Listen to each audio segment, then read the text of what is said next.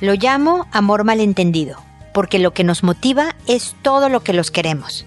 Pero ¿a qué nos referimos exactamente cuando decimos que un padre de familia hace demasiado por sus hijos? Escucha este episodio. Esto es, pregúntale a Mónica. Noviazgo, pareja, matrimonio, hijos, padres, divorcio, separación, infidelidad, suegros, amor, vida sexual. Toda relación puede tener problemas, pero todo problema tiene solución. Pregúntale a Mónica. Porque tu familia es lo más importante.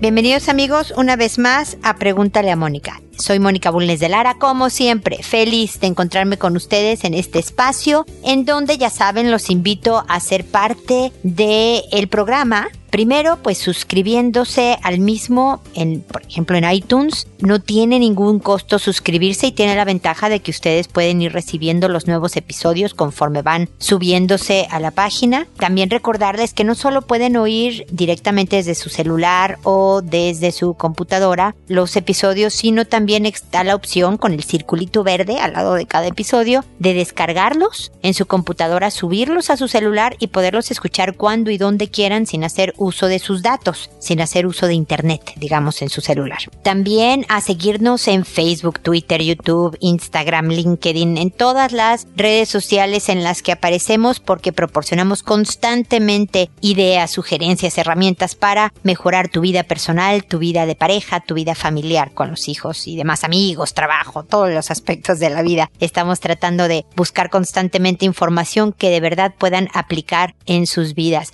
Recordarles también que están mis libros. Son muy sencillos, son verdaderamente, espero, fáciles de leer y de empezar a aplicar en casa rápidamente. El primero habla de cómo fortalecer el carácter de los hijos para que no sean víctimas de abuso, ya sea bullying, ya sea eh, abuso sexual, etcétera. Cómo formar el carácter para que no sean detectados por los depredadores del mundo. Y también hablo, por ejemplo, de cuando el niño es el que hace bullying, en ese libro, porque también hay que entenderlo y trabajar con él, él también es una víctima. Y luego está el de generación app, APP, que se refiere a, a, la era digital y se trata de cómo entender y educar a los adolescentes que viven en esta época, que están siempre con el celular y WhatsApp y mensajería y, Facebook y todos este tipo de cosas. Son libros que esperan apoyar a los papás. Finalmente estoy terminando el de sexualidad, que me han pedido tanto, ya está prácticamente listo. Yo también espero que pueda ser publicado este año. Los dos anteriores son edición Planeta. Espero continuar con esa editora, todavía no lo sé, pero estaremos avisándoles.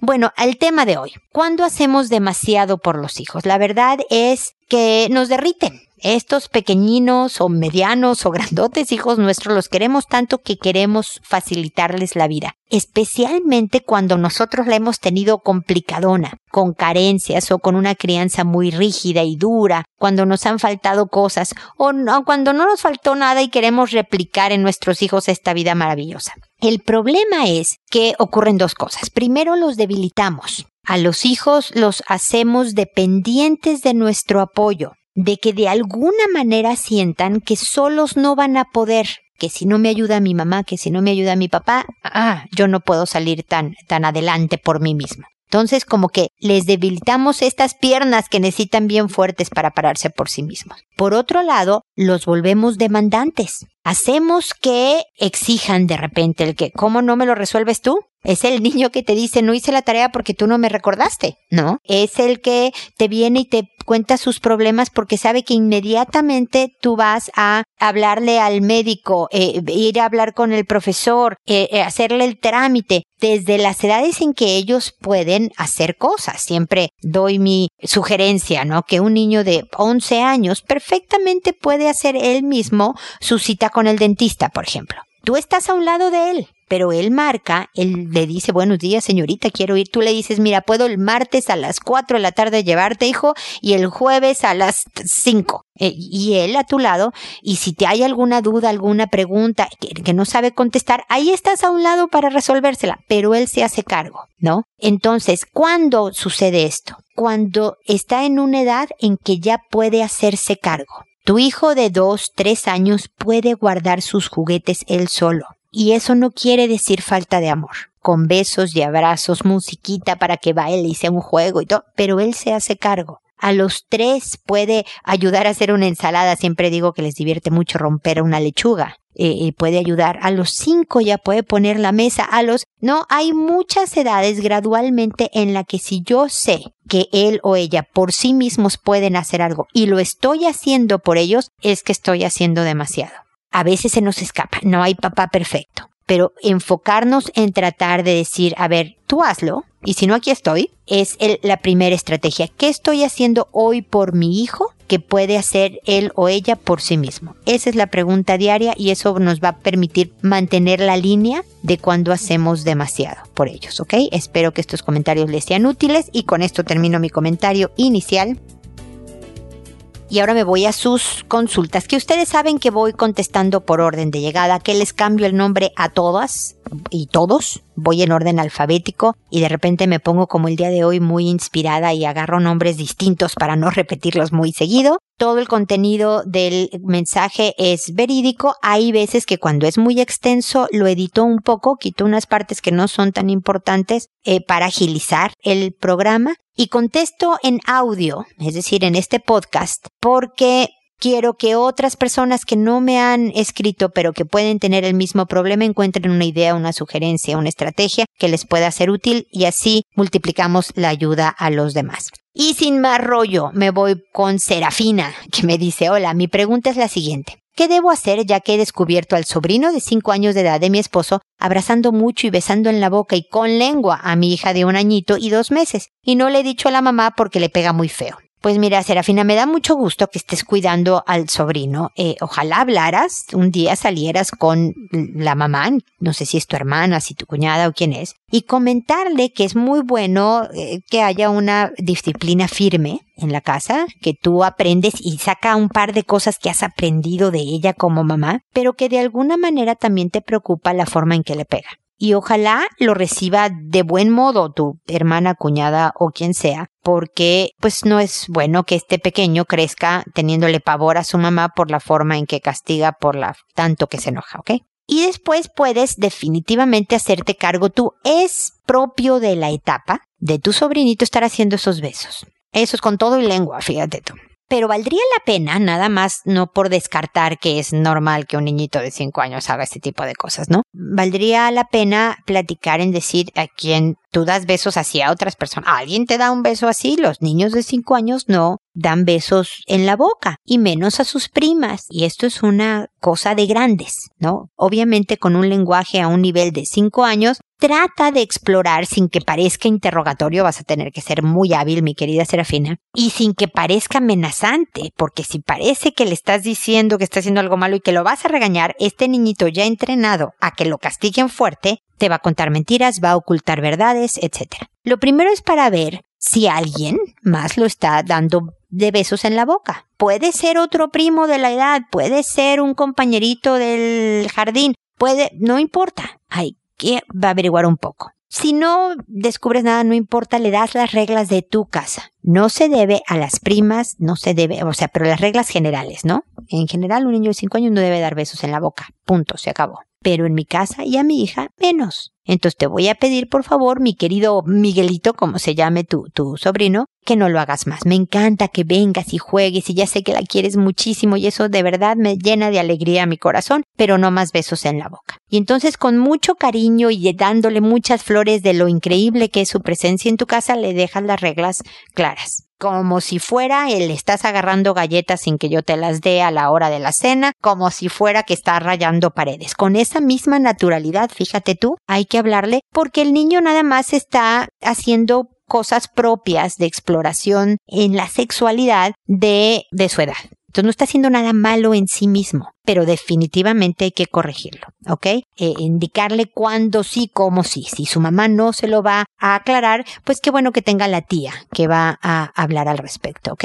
Luego está Tomasina que me dice, mi hija se fue de casa. Está con mi hermana menor, con la cual no tenemos relación. Tiene 17, no quiere reglas, solo piensa en carretear y participar de algunas actividades sociales. Visita al hospital a ver enfermos. Dice que ella es capaz de salir adelante sola, que no me necesita y que yo no apagaré su autoestima. No sé cómo reaccionar. Lo malo es que no tengo la dirección de mi hermana y los carabineros me la exigen para ir a buscarla. Lo que es lógico, pero no sé cómo llegar y me preocupa la libertad que hoy tiene mi hija. Mira, Tomasina, la verdad es que lamento muchísimo por lo que estás pasando. Me puedo imaginar tu preocupación y angustia porque, como decía al principio del programa, adoramos a estos niños y, sobre todo cuando tienen la edad de tu hija, ya no podemos cargarlos y llevarlos a su cuarto porque se portaron mal, ¿no? Sino que ya pueden irse, como hizo tu hija, y, y preocuparnos intensamente, pero moverse con una libertad que a veces nos preocupa yo creo que el primer paso importante, Tomasina, es empezar a trabajar en la relación. Más que darle sermones de vida, más que otras cosas, hay que preparar la tierra, como digo yo.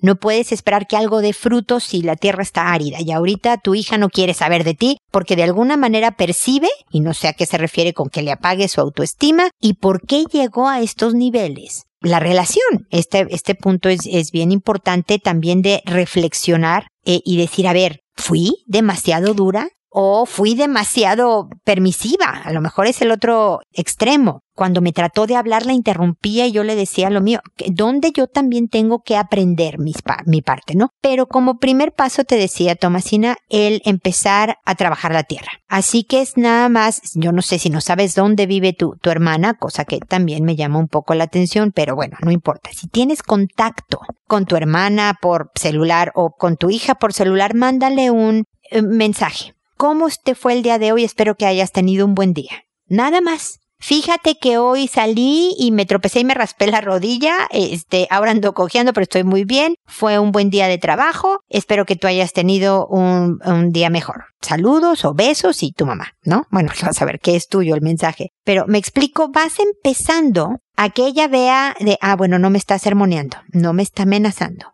a ver si también ella se acerca y pueden empezar a caminar. Tu hija está en la frontera de la mayoría de edad y por lo tanto, mientras, o sea, por, me dices y eso que me, me llama, participa en algunas actividades sociales, visitar al hospital a ver enfermos, habla, tiene todo un lado de servicio, tiene un lado de empatía, de, de, ayudar a quien lo necesita, tiene todo este lado que es valiosísimo y que a los 17 no todos los niños lo tienen. En realidad están más en la onda de la fiesta, como dices tú, carretear, este, de la fiesta, de, de la parranda y los amigos, sin preocuparse por esta otra parte social. Entonces, por una parte sí, tiene 17 años y por supuesto que las reglas les revientan, pero son sumamente necesarias y hay que aplicarlas. Y no sé qué tan menor es tu hermana y qué tanta libertad tenga, pero no puedes obligarla, como podrás notar. Trabaja primer, como primer paso, Tomasina, pero vuélveme a escribir para ver cómo van las cosas. Ya no me voy a tardar tanto en responder, voy a estar mucho más eh, cercana y espero poderte acompañar en este proceso de por lo menos ir empezando a acercar poco a poco, paso a paso, esta relación de tal manera que pues pueda ir a tu casa, que empiece a respetar algunas reglas, verdaderamente ayudarlas a las dos, a tu hija y a ti, a la reconexión que es tan necesaria para ella, para esta vida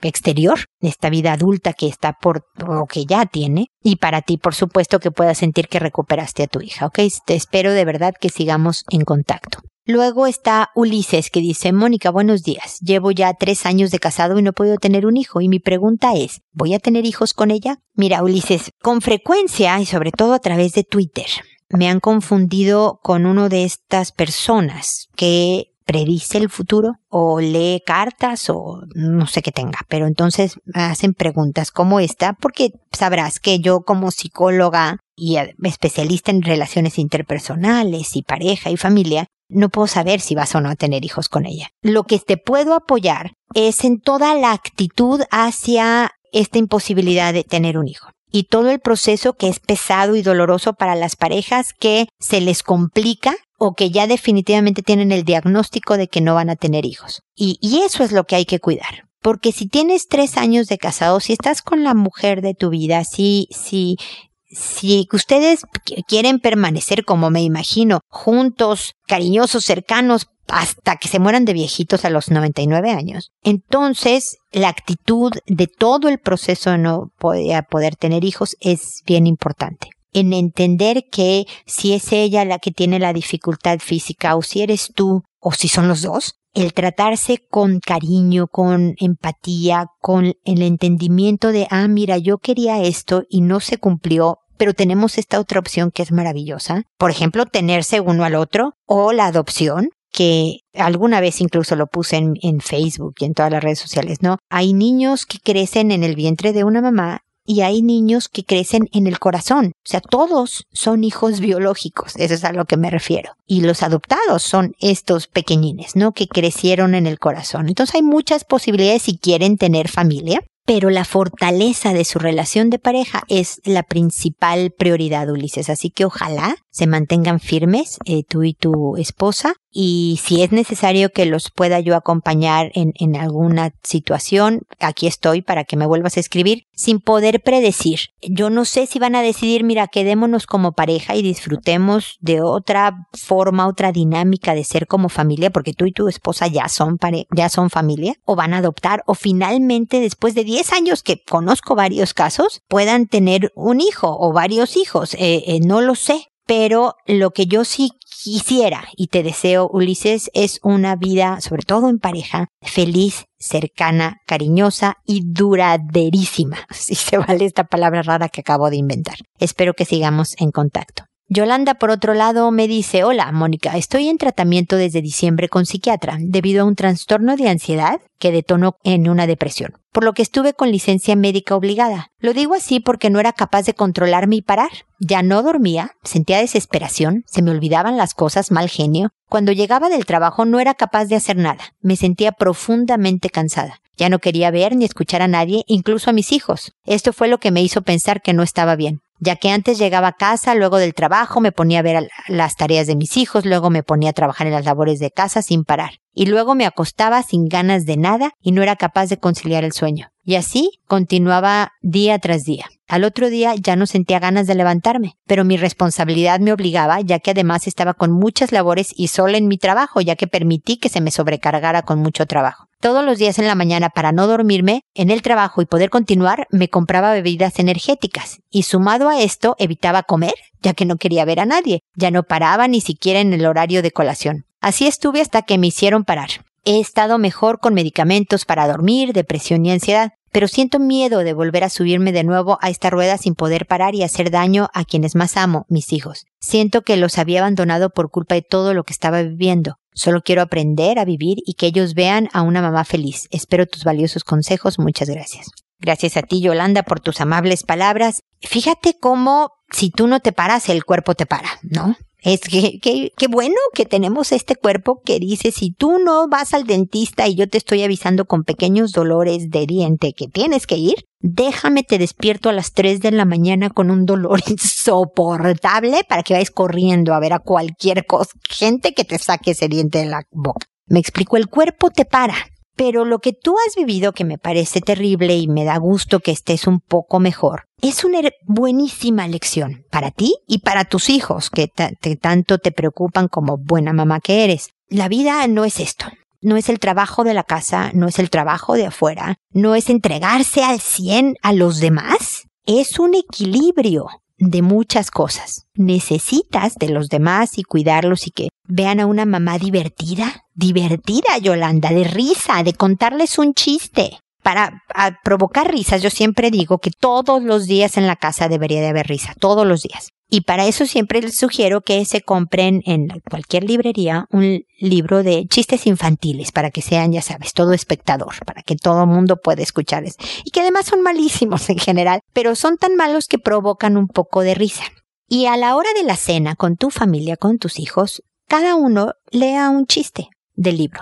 Eh, para provocar este rato de ay, qué, no, qué malísimo, ay, esto estuvo bueno, jajaja, Vas a ver cómo si tus hijos son pequeños se van a acercar a decir, oye, ahora yo no necesito el libro, me contaron uno en la escuela, buenísimo, déjenme se los cuento. Y eso además de provocar unión familiar, de instituir una pequeña tradicioncita en familia y demás, relaja el ambiente, une, hace un poco de complicidad esto de tener ya una tradición entre nosotros, ¿ok? Como has podido ver, son muy buenos los antiansiolíticos y los antidepresivos, pero no son solo eso. Eso no te saca de la depresión y la ansiedad, eres tú. Tú mandas, no los medicamentos. Y por lo tanto es bien importante que hagas un poquito de tarea, Yolanda. Tienes que escribir lo que haces todos los días. En el trabajo una columna a lo mejor y en la casa otra. Y ver qué parte puedes eliminar Hay cosas que puedes eliminar de tu lista por completo. Hay cosas que puedes organizar mejor. A lo mejor, no sé, tienes cuatro cestos de ropa sucia en la casa, uno en cada cuarto. Y eh, resulta que todo funciona mejor si pones un solo cesto en tal lugar en donde todo el mundo aviente sus cosas al final del día. ¿Cómo puedes agilizar tus tiempos? Ver qué cosas puedes delegar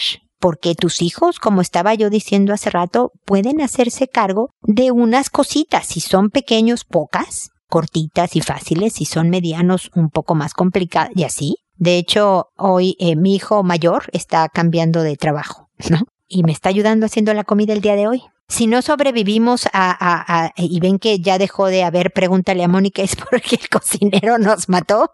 Yo espero que no, pero eh, eh, porque cuando alguien tiene más disponibilidad de tiempo que otros que están trabajando, que están, es importante que se hagan cargo de lo que pueden hacerse cargo y con buen humor y con amor y con seguramente va a estar muy mal que yo lo diga, pero no va a ser tan rico ni tan la mesa puesta tan bonita como yo lo hago. Pero nada más que no lo hiciera yo, me va a saber más la comida en realidad. Eh, entonces ayúdate, Yolanda va a depender de ti, no de los demás, ¿eh? No porque tú colapsaste, tu jefe va a decir, ay, no, pobre Yolanda, déjame, le quito estas dos tareas. No, ya veniste, ya recuperaste pilas, perfecto, porque mira, ya esto que hacer. Mamá, ya estás bien, buenísimo, porque mira, un, dos, tres, cuatro, cinco, seis, siete. ¿No? Sino que es bueno que tú con cariño pero con firmeza le vayas enseñando a los, a los demás cómo tratarte. Hay muchas pequeñas estrategias, Yolanda. Aplícalas en donde puedes hacer mejor las cosas y programar tus días en donde todos los días tengas por lo menos, por lo menos, Yolanda, 10 minutos de absoluto relajamiento. Te sientes en tu silla favorita tomando un cafecito, un té, una limonada, la bebida que más te guste, leyendo el libro o, o, la revista que más te entretenga o bordando, yo bordo, o lo que tú quieras hacer. Anuncies al mundo que estos son tus 10 minutos, que por favor nadie te interrumpa, porque además le vas a enseñar a tus hijos qué importante es el autocuidado y además a respetar tus tiempos.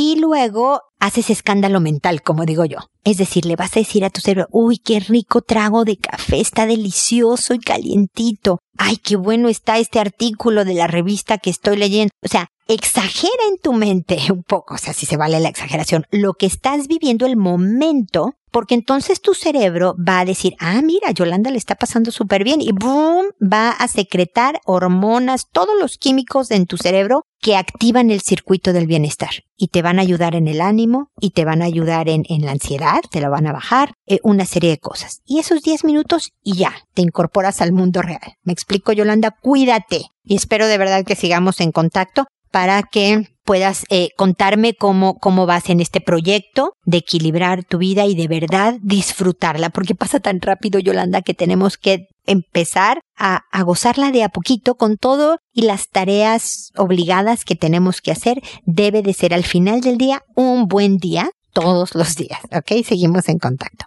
Azucena, por otro lado, me dice, hola Moni, espero te encuentres muy bien. Te escribo con relación a un comentario que hiciste en tu episodio número 880 en el caso de Elsa. Por lo que comentaste, lo más seguro es que el papá del niño sí le estaba besando los genitales a su hijo y tú le recomendaste a la mamá que hablara con el papá y que lo dejara en claro que eso no debe volver a pasar. Cuando yo tenía nueve años, el plomero estaba arreglando la casa de mi madre y no sé por qué razón me quedé sola en la azotea con él y él me tocó el pecho y mis genitales. Yo cuando bajé se lo dije a mi hermana y ella a mi madre, y yo me sentí súper protegida y estaba segura de que mi madre le llamaría a la policía y el señor saldría directo a la cárcel de máxima seguridad. ¿Y cuál fue mi sorpresa? Que mi mamá subió a hablar con él y el señor lo negó todo. Terminó el trabajo y se fue como si nada. Yo me quedé sintiéndome confundida porque tal vez lo había imaginado, pero también pensé que yo no importaba nada en mi casa y por eso no me había defendido. Mi pregunta ante eso es, en el caso de Elsa, ¿por qué si el niño ya dijo lo que pasa, ¿por qué no le recomendaste que fuera a las autoridades a que denunciara y nunca más vuelva a estar cerca del niño? ¿Por qué darle la oportunidad de seguir libre o sin castigo cuando ha tocado a su hijo? Todas estas preguntas me surgen porque si alguien toca a mi hijo, yo pienso que no iría a hablar con la persona. Sería como darle el beneficio de la duda y darle una segunda oportunidad. Yo iría directo a las autoridades y haría todo lo posible porque pague lo que hizo, pero te escucho y me pregunto,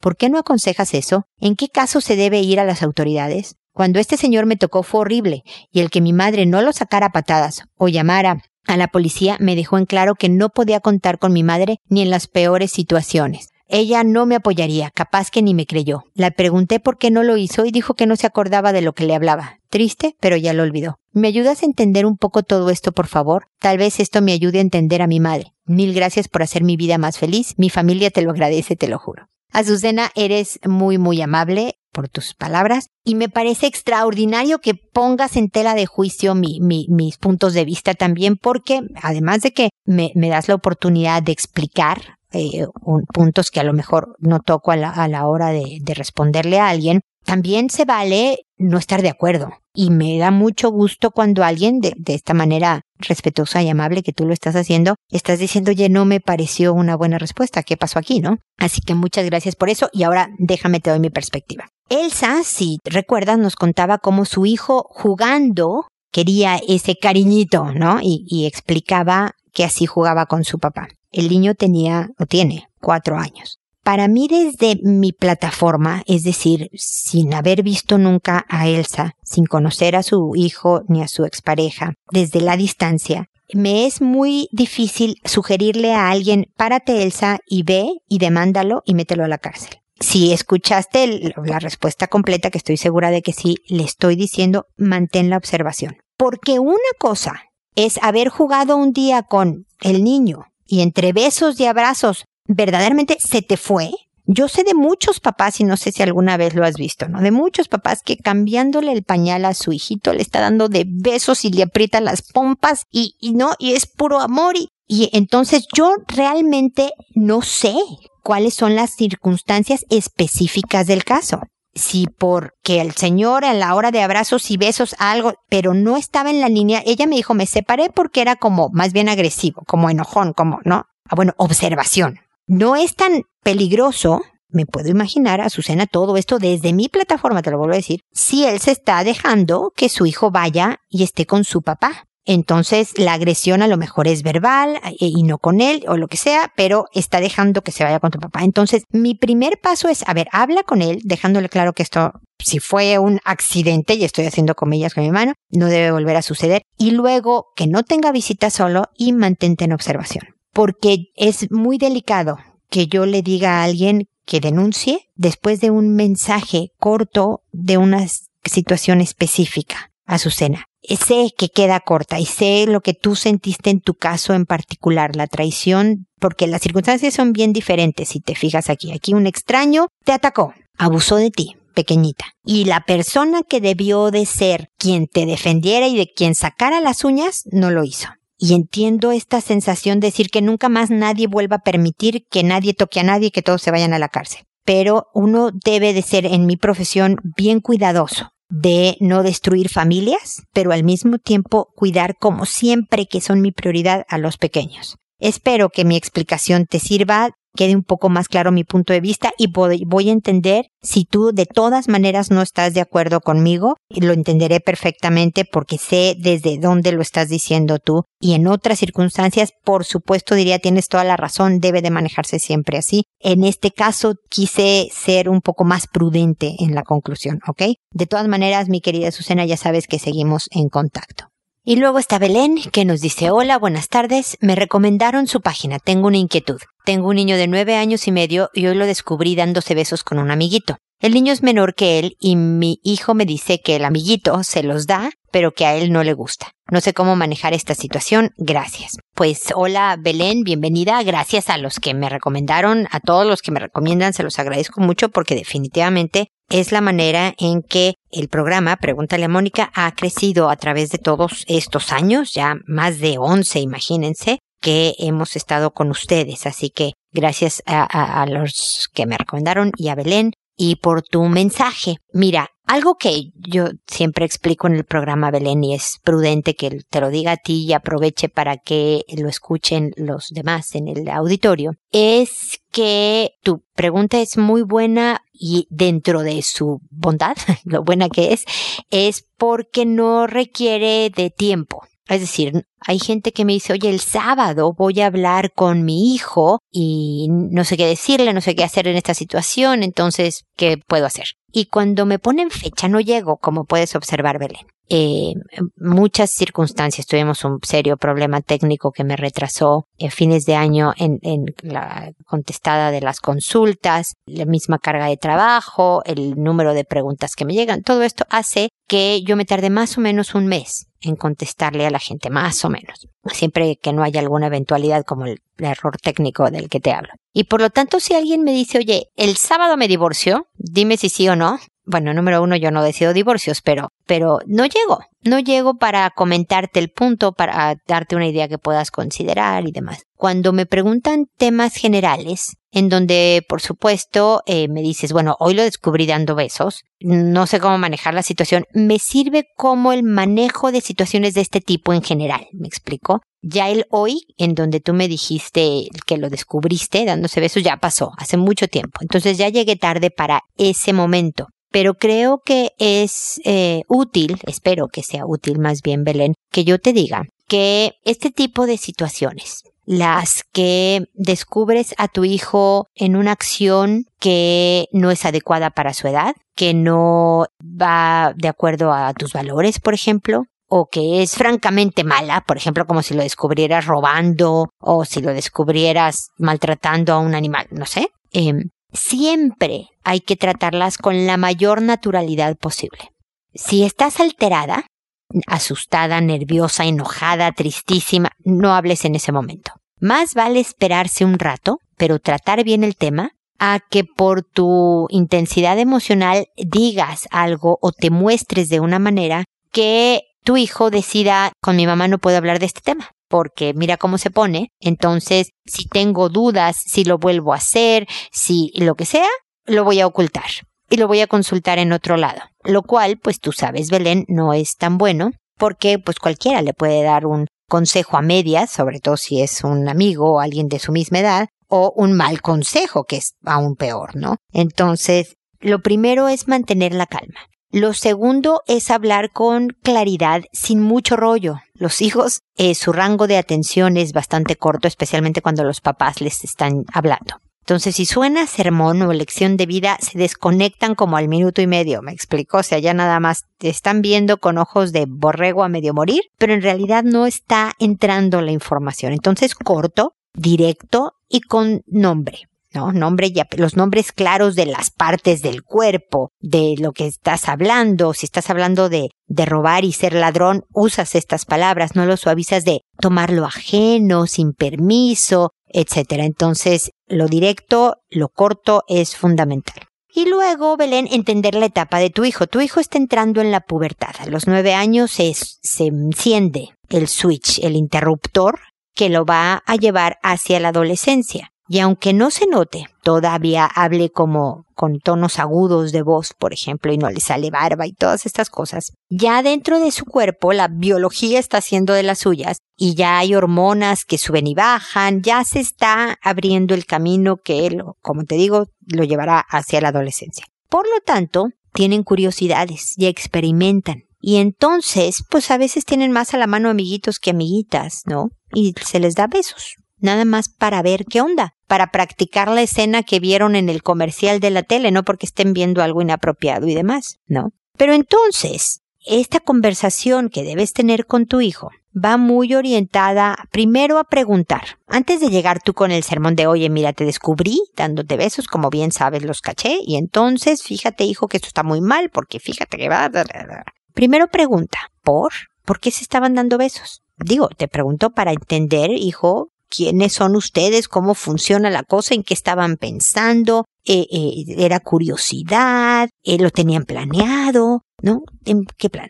Ya sabes, como son los hijos y tu hijo es como el 90% de los niños te va a decir, no sé, no sé por qué, no sé. Y entonces cuando ves que no se abre la conversación, tú siempre con tranquilidad y calma, tratando de abrir canales de comunicación, ya le empiezas a decir, mira, de entrada, darse besos a los nueve años no tiene ninguna utilidad práctica. Los besos es para cuando estás, alguien te gusta, estás enamorado de alguien cuando tengas novia, mucho más adelante en la vida, no le, le, puedes decir que a los 42 si quieres, ¿no? Pero dile cuando seas más grande, a los 16, y tengas una novia, bueno, pues los besos, ya es prudente, ¿no? Antes de eso, puedes entrar en terrenos que no sabes cómo manejar, hijo. Y los besos, además de ser para más grandes, es dentro de una relación. De, de, pareja, dentro de alguien que te guste y demás. No con un amiguito pasajero. No hables de que si le gustan los niños o las niñas. No, no hables de ese tema ahorita. Nada más dile que un amiguito es alguien pasajero. Y que si tiene dudas sobre el tema te pregunte. Y que si le dan otra vez ganas de andar haciendo estas cosas, pues que le recomiendas que no. Que mejor se venga a estar con un adulto para quitarse la tentación, que se ponga a oír música eh, que se salga a dar la vuelta a la manzana corriendo, es decir, que queme esta energía, este impulso sexual que tiene de alguna otra manera, que eh, se dé un regaderazo de agua fría, lo que quieras, Belén. Pero dile, a ver, en mi casa no quiero niños dándose besos a los nueve años de edad. ¿Ok? Y cualquier otro tema de lo que quieras hablar sobre las relaciones de pareja, sobre cuando alguien te gusta o no, sobre las dudas que tengas sobre la sexualidad, hijo, acá estoy, cuando quieras, ¿ok? Pero entonces das esta apertura, pero al mismo tiempo le rayas la cancha, le dices estos son los límites, ¿ok? Siempre con cariñosa firmeza, como digo, Belén. Espero que estas ideas te sirvan y espero amigos que nos volvamos a encontrar en un episodio más de Pregúntale a Mónica. Eh, porque ya saben, tu familia es lo más importante. Hasta pronto.